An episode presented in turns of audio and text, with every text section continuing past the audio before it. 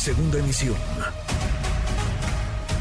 Manuel López San Martín, en MBS Noticias. Te agradezco estos minutos, Alonso Castillo Cuevas, hijo de Alejandra Cuevas. Usted te recordará este caso, el de Alejandra, uno de los casos que mejor retrata, describe el vergonzoso papel que ha tenido el fiscal Gertz Manero al frente de la fiscalía, porque se ensañó, porque atropelló cualquier tipo de legalidad para salirse con la suya, para tener tras las rejas a una mujer inocente. Alonso, qué gusto escucharte. ¿Cómo estás? Buenas tardes.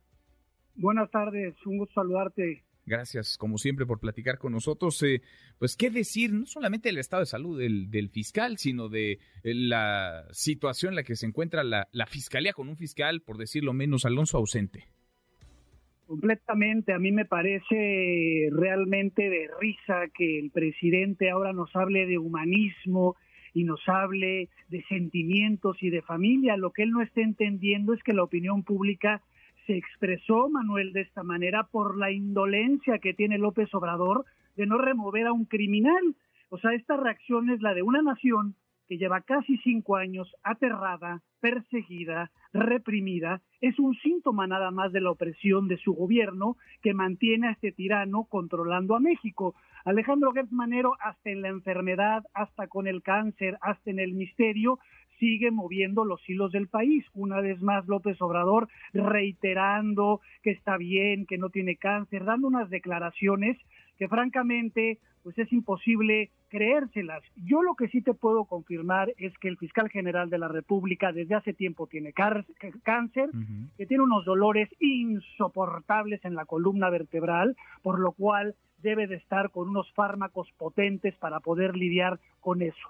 Yo no estaba enterado, me enteré como todos ustedes de las diferentes columnas que salieron hace unos días, uh -huh. que había sido operado en Baltimore, pero esto nada más es la continuación de un fiscal que desde hace tiempo no hace absolutamente nada y ha delegado muchísimas responsabilidades a la mano derecha y criminal también de Juan Ramos. Mm, uh -huh, uh -huh. La mano derecha del fiscal Gersmanero la mano derecha que lo conoce desde hace muchísimo tiempo y no solo conoce pues todos los delitos, o no todos, pero muchos delitos de Alejandro Gertzmanero y de toda la clase política, porque a mí me parece impresionante que Juan Ramos, con lo que ha hecho, continúe en ese puesto.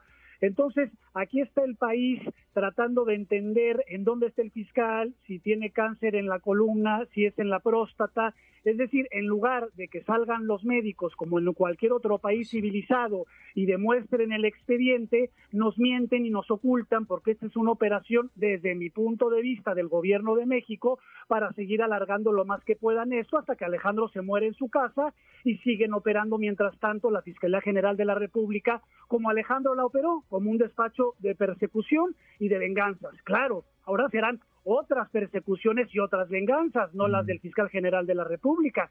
Pero ¿cómo es posible que nadie tenga eh, acceso a un expediente y haya transparencia y haya rendición de cuentas, que ya son leyendas en, en México, mm, Manuel? Mm, pues sí, no es, no es cualquier persona, hablamos del fiscal general de la República, que no hemos visto en público desde hace ya varios, varios meses. Alonso, pues pendientes de la salud de Gertz Manero, la justicia no le ha alcanzado, vamos a ver si la vida le alcanza para que algún día rinda cuentas por los muchos y muy penosos casos que ha armado, entre otros, el de tu madre, Alejandra Cuevas. Gracias, como siempre. Muchas gracias, Alonso.